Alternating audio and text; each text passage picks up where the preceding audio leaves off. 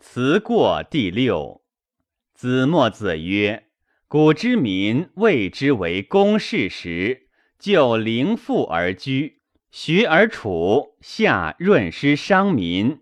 故圣王作为公事，为公事之法曰：士高足以避润湿，边足以御风寒，上足以待雪霜雨露。”宫墙之高，足以别男女之礼，仅此则止。凡废材劳力不加力者，不为也。亦修其成郭，则民劳而不伤；以其常政，收其租税，则民费而不病。民所苦者，非此也，苦于后作敛于百姓。是故圣王作为公事，便于生，不以为官乐也；作为衣服带履，便于身，不以为辟怪也。故结于身，惠于民，是以天下之民可得而治，财用可得而足。当今之主，其为公事，则于此异矣。必后作敛于百姓，暴夺民衣食之财，以为公事台榭曲直之望，青黄克漏之事。为公事若此，故左右皆法相之。是以其才不足以待凶饥，镇孤寡，故国贫而民难治也。君实欲天下之治，而务其乱也。当为公事，不可不节。古之民谓之为衣服时，一皮带胶，冬则不轻而温，夏则不轻而庆。圣王以为不重人之情，故作会妇女制丝麻，捆布绢，以为民衣。为衣服之法，冬则练帛之中。足以为轻且暖，夏则吃息之中，足以为轻且庆，仅此则止。故圣人为衣服，是身体和肌肤而足矣，非容耳目而观于民也。当世之时，兼车良马不知贵也，刻镂文采不知喜也。何则？其所导之然。故民衣食之财，家足以待汉水凶饥者，何也？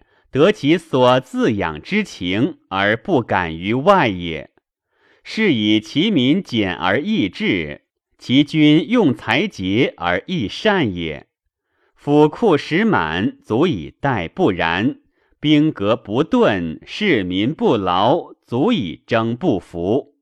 故霸王之业可行于天下矣。当今之主，其为衣服，则于此异矣。冬则清暖，夏则清庆，皆以具矣。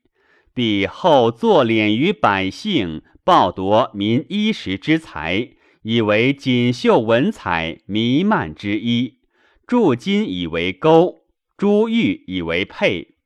女工作文采，男工作刻镂，以为身服。此非云意暖之情也。单才劳力，必归之于无用也。以此观之，其为衣服，非为身体，皆为官豪。是以其民淫僻而难治，其君奢侈而难见也。夫以奢侈之君，欲好淫僻之民，欲国无乱，不可得也。君实欲天下之治，而恶其乱，当为衣服，不可不节。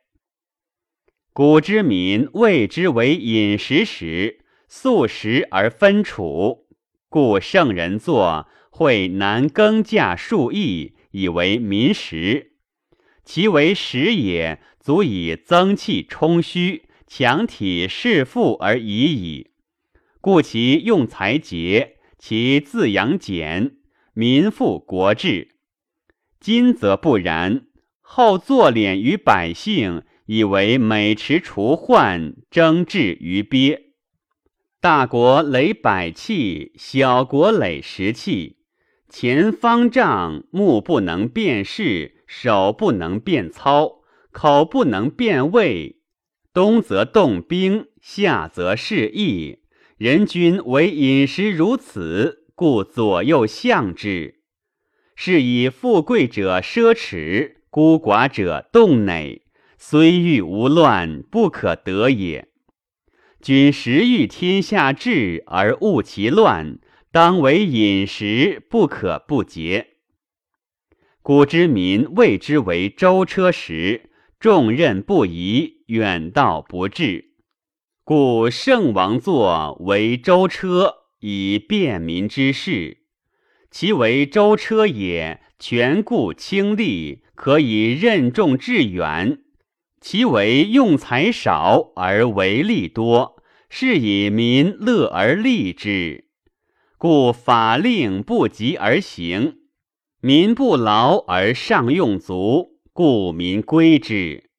当今之主，其为舟车，于此意矣。权故轻利，皆以具。彼后坐敛于百姓，以示舟车；是车以文采，是舟以克陋。女子废其纺织而修文采，故民寒；男子离其耕稼而修克陋，故民饥。人君为舟车若此，故左右相之。是以其民饥寒并至，故为奸邪。奸邪多，则刑罚深；刑罚深，则国乱。君实欲天下之治而务其乱，当为舟车，不可不节。凡回于天地之间，包于四海之内，天壤之情，阴阳之和，莫不有也。虽至圣，不能更也。何以知其然？圣人有传：天地也，则曰上下；四时也，则曰阴阳；人情也，则曰男女；禽兽也，则曰聘母雌雄也。真天壤之情，虽有先王，不能更也；虽上世至圣，必恤私，不以伤行，故民无怨。公无居女，故天下无寡夫；内无居女，外无寡夫，故天下之民众。当今之君，其恤私也。大国居女累千，小国累百，是以天下之男多寡无妻，女多居无夫，男女失时，故民少。君实欲民之众而务其寡，当恤私，不可不节。凡此五者，圣人之所简洁也，小人之所淫逸也。俭节则昌，淫逸则亡。此五者，不可不节。夫妇节而天地和，风雨节而五谷熟，衣服节而肌肤和。